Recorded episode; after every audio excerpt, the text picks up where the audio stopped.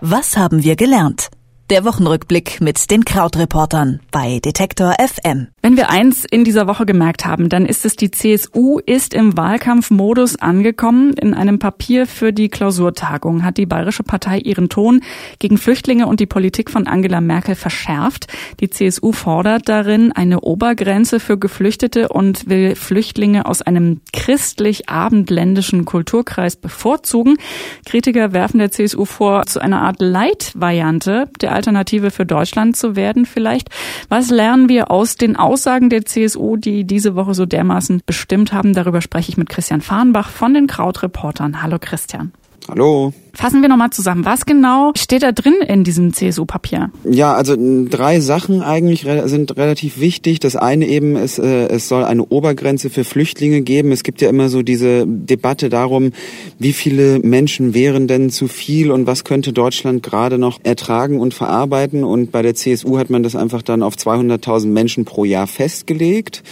Dann eben genau, äh, wie du gesagt hast, dieser Punkt Vorrang für Zuwanderer aus und das ist dann auch Zitat aus unserem christlich-abendländischen Kulturkreis.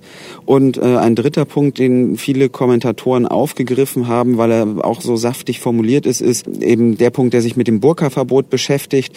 Denn darin ist formuliert in dem Positionspapier, wer auf Burka und Nikab nicht verzichten möchte, sollte sich ein anderes Land suchen.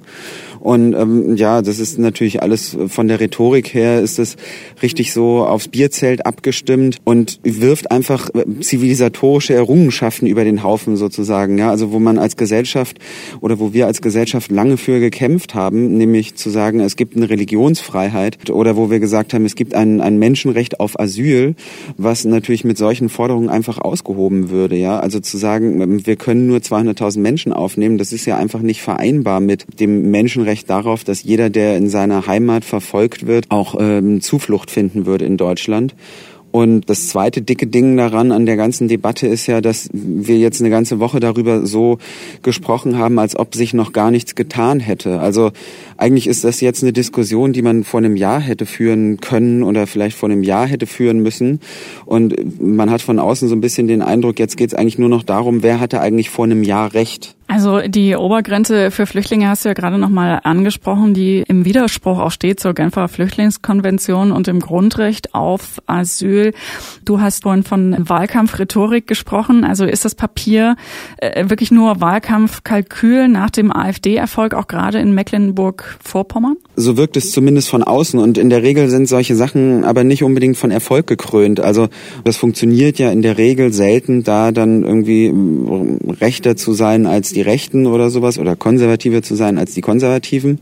Und natürlich hat das mit den Ergebnissen von Mecklenburg-Vorpommern vermutlich zu tun, aber auch an Personen kann man es vermutlich festmachen. Und Seehofer und Merkel haben ja jetzt wirklich schon sehr lange ihre persönlichen Animositäten so öffentlich ausgetragen, was halt auch ein bisschen seltsam wirkt. Wir haben jetzt eigentlich schon über ein paar Wochen beobachtet, dass Sigmar Gabriel die Flüchtlingspolitik kritisiert hat und jetzt eben Horst Seehofer ja sowieso immer und Merkel auch. Und das sind ja eigentlich drei Parteien, die gerade miteinander regieren. Also und dann werden da diese Kritikpunkte öffentlich so verhandelt. Das wirkt alles schon sehr, sehr seltsam.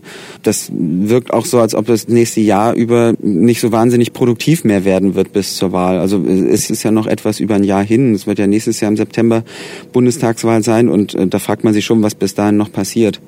Aber nochmal, was es halt wirklich außer Acht lässt, finde ich, ist dieser ganze Punkt, dass eben seit der Grenzöffnung dieses eine Wochenende letztes Jahr, wo Merkel eben auch gesagt hat, wir schaffen was etc., in dem Jahr ist einfach wirklich sehr, sehr viel passiert. Also das Ausländerstrafrecht ist verschärft worden. Es sind zusätzliche Länder, in denen die humanitäre Situation oft völlig unklar ist, zu sicheren Drittstaaten erklärt worden. Das heißt, es ist schwieriger, wenn man von dort ist, Asyl zu bekommen in Deutschland.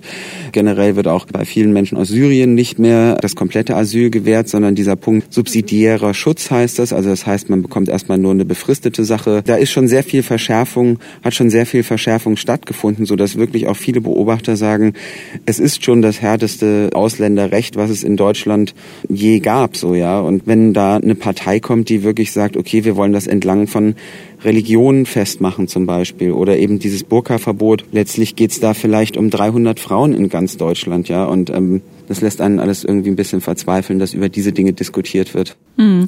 Ein ganz interessanter Randaspekt ist ja auch, dass Alexander Gauland von der AfD selbst die Flüchtlingsrhetorik, die neue der CSU, auch ein bisschen fragwürdig findet. Er hat reagiert auf diese Beschlussvorlage mit der Ansage, es stünden zwar, also ich zitiere mal, gescheite Sachen drin, allerdings sei das Papier auch laut Gauland nur und nochmal Zitat, eine Show, um in Bayern zu punkten. Kann man daraus lernen, dass die CSU so ein bisschen eine bayerische AfD-Leitrichtung rückt? Ja, vermutlich schon. Also ich meine, das hört man ja natürlich wahrscheinlich bei der CSU nicht so gerne, weil man sich ja doch dann abgrenzen möchte und so. Aber letztlich, was man so ein bisschen sieht oder was einige politische Kommentatoren vergleichen, ist dieser Punkt, dass in den letzten Jahren der Kanzlerschaft von Gerhard Schröder wir diese Agenda-Gesetze hatten, die dann letztlich die SPD gespalten hat oder zur Gründung der Linkspartei geführt hat. Quasi hat dieses eine Thema dazu geführt, dass die eine große deutsche Volkspartei sich aufgespalten hat. Und jetzt ist eben die Frage, ob möglicherweise das Flüchtlingsthema auch wieder mit einer starken Positionierung desjenigen an der Spitze oder eben in dem Fall derjenigen an der Spitze, also Merkel, ob das dazu führt, dass letztlich vielleicht auch die konservative Volkspartei sich jetzt aufspaltet in eine etwas gemäßigtere und in einen, in einen anderen Teil. Die Frau an der Spitze hast du ja gerade erwähnt. Die CSU hat ja in der Vergangenheit schon immer wieder deutlich gemacht, dass sie nicht an das Wir schaffen das von Angela Merkel glaubt. Die klingt jetzt auch selber ein bisschen anders nochmal. Diese Woche hat sie gesagt, Deutschland wird Deutschland bleiben. Die CSU fordert das in ihrem Papier ähm, nochmal rhetorisch ein Stückchen verschärft. Deutschland muss Deutschland bleiben. Lernen wir daraus, dass diese beiden Schwesterparteien, so wie du es auch ein bisschen gerade angedeutet hast, die Streitereien äh, doch nochmal ordentlich auf Kriegsfuß stehen intern? Ja, also vor allen Dingen an, in, gerade an diesem Satz sieht man das so ein bisschen, finde ich, weil, also das ist ja eigentlich ein Nullsatz. Das heißt ja nichts sozusagen, Deutschland muss Deutschland bleiben. Das ist ja so wie diese Debatte, die deutsche Leitkultur und so und jeder interpretiert da was anderes rein und ich weiß jetzt auch nicht, ob meine deutsche Leitkultur ein bayerischer Trachtenverein ist oder der Dönermann in Kreuzberg, zu dem ich seit 20 Jahren gehe oder sowas.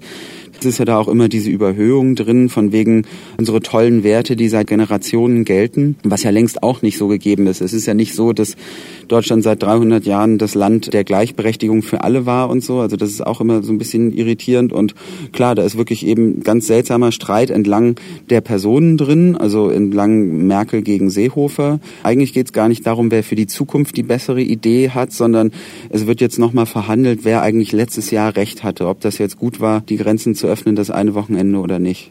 Als wir heute Morgen mit dir gemeinsam überlegt haben, was diese Woche so wichtig war, dass wir heute drüber sprechen sollten, kam dann als Punkt auch Wolfgang Schäuble auf. Der hat ja diese Woche seine Haushaltspläne für das Wahlkampfjahr 2017 vorgestellt. Welche Rolle spielt der Mann denn in dieser Debatte, die wir jetzt auch gerade schon besprochen haben? Ja, also er ist irgendwie so der, der edle Arbeiter im Weinberg des Herren oder wie man das immer nennt. Also er ist einfach wahnsinnig solide, arbeitet weiter an diesem Punkt, dass es die schwarze Null gibt, also quasi einen ausgeglichenen Haushalt. Das sieht so aus, als ob das bis ins Jahr 2020 im Moment auch funktioniert, trotz eben der Belastungen durch die Flüchtlinge. Gleichzeitig hatte er eben aber auch einen Haushalt jetzt vorgelegt, in dem für die Flüchtlinge vergleichsweise viel Geld vorgesehen ist. Ich glaube, die Zahl, wenn man alles so ein bisschen hin und her zusammenrechnet, ist 17 Milliarden Euro nächstes Jahr. Also das ist auch wirklich nicht nichts im Staatshaushalt. Und die äh, Kommentatoren haben darüber eigentlich gesagt, heimlich setzt er dieses Wir schaffen das so um. Also es ist natürlich nicht heimlich, weil es ja sind ja öffentliche Haushaltsverhandlungen, aber trotzdem ist es so, während alle anderen drüber reden, ist er derjenige, der im Prinzip mit seiner Arbeit dafür sorgt, dass es alles durchgesetzt werden kann. Also in dem ganzen Streit der Koalition und dem ganzen Streit über die Regierungsarbeit ist er eigentlich derjenige, der diese Woche am besten weggekommen ist. Die CSU positioniert sich in einem neuen Papier immer weiter rechts von der Kanzlerin und der Schwesterpartei CDU. Was wir daraus gelernt haben diese Woche hat Krautreporter Christian Christian Farnbach für uns zusammengefasst. Vielen herzlichen Dank, Christian. Ja, danke auch. Jetzt haben wir viel rumgemeint. Nächstes Mal mehr Zahlen wieder. Was haben wir gelernt? Der Wochenrückblick mit den Krautreportern bei Detektor FM.